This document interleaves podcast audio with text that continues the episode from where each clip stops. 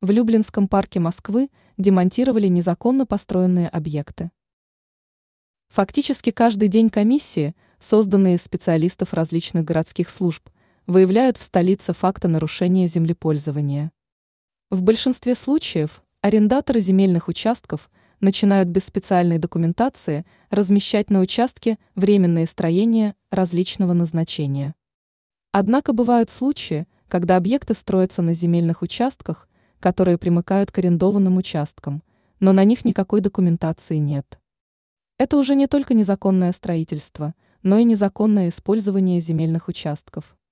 Как информирует ТАСС, на неправомерно используемой территории в парке была оборудована беседка, контрольно-пропускной пункт и гараж. Учитывая, что собственник нелегальных объектов документально ничего подтвердить не смог, все объекты были демонтированы. В большинстве случаев Работы по демонтажу объектов незаконного строительства осуществляются за счет собственника объектов.